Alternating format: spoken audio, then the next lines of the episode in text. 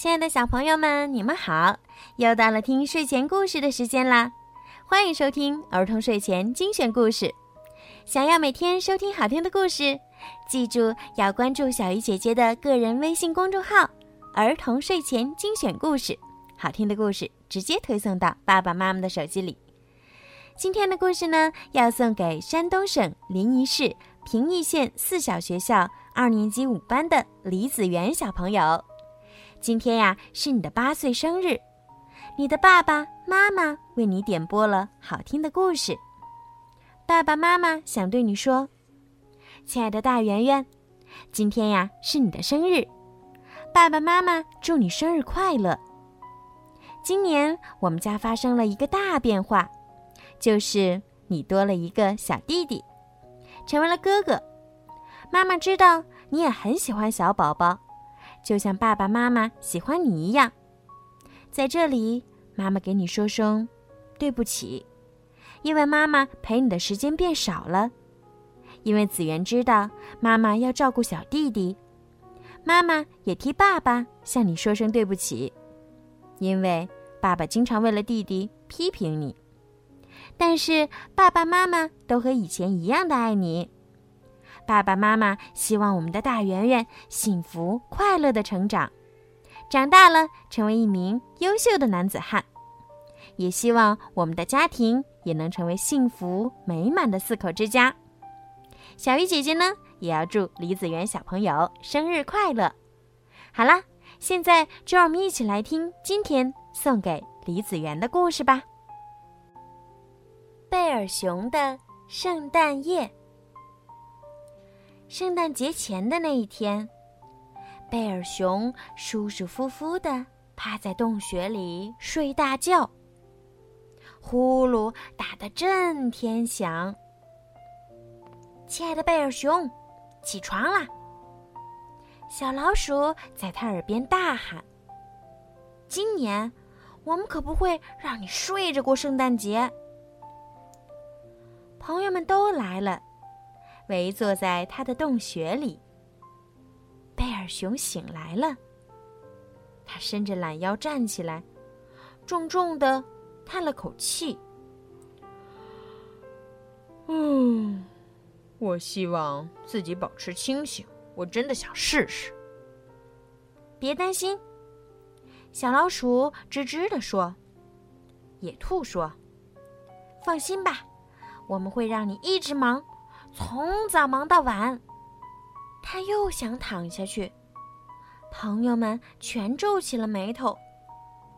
于是，贝尔熊强打着精神：“来呀！”欢说：“跟我走，松林峡谷那儿有棵漂亮的圣诞树。”大家踏着雪，穿过森林，沿着小路慢慢前行。他们把圣诞树拉到贝尔熊的背上。贝尔熊迈着沉重的步子，和朋友们在风雨中缓缓前行。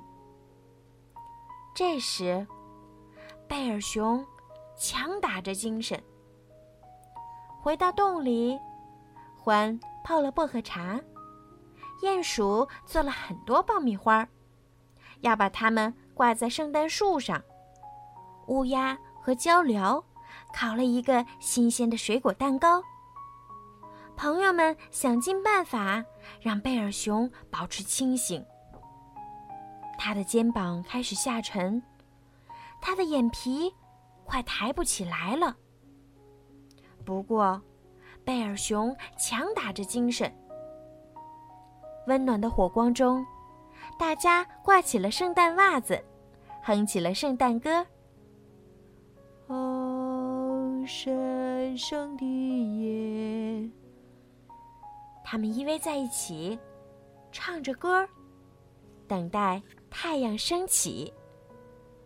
但是，没多久，歌声越来越弱，最后只剩下一个声音在哼唱。星星闪闪发光，贝尔熊的好朋友们。都进入了梦乡。不过，贝尔熊精神十足。贝尔熊乐呵呵地忙碌着。当所有人睡着的时候，他给礼物包上彩纸，烤好香甜的小点心。他把礼物堆在圣诞树下。可是，谁在门口？贝尔熊没有发现。他忙了整个晚上，直到太阳升起。他要给朋友们送上圣诞惊喜。黎明时分，他打了个哈欠。不过，他还在强打着精神。圣诞节到了，多么可爱的白色圣诞节呀！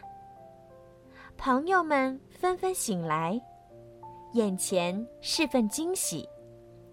各种礼物和美味的食物堆得像小山一样高。我一直都没有睡，贝尔熊说，就是为了和大家一起分享。朋友们欢呼雀跃。贝尔熊躺在圣诞树旁，不过他依然醒着。鹪鹩飞向圣诞袜子，发出了一声惊叹：“ 我们不仅有贝尔熊的礼物，圣诞老人也来过了。”所有的礼物一一被打开，只剩下最后一个惊喜了。欢拿出来给贝尔熊看，一床专门为贝尔熊做的被子。贝尔熊紧紧地裹在被子里，低声说：“晚安。”就这样，贝尔熊睡着了。朋友们把洞穴收拾好，悄悄地离开了。他们轻轻说：“好梦，亲爱的贝尔熊，圣诞快乐。”好啦，今天的故事就讲到这儿了。希望李子园小朋友可以喜欢今天的故事。小朋友们，如果你们也想听到属于你们自己的专属故事，可以让爸爸妈妈加小鱼姐姐的私人微信“猫小鱼”全拼九九来为你们点播哦。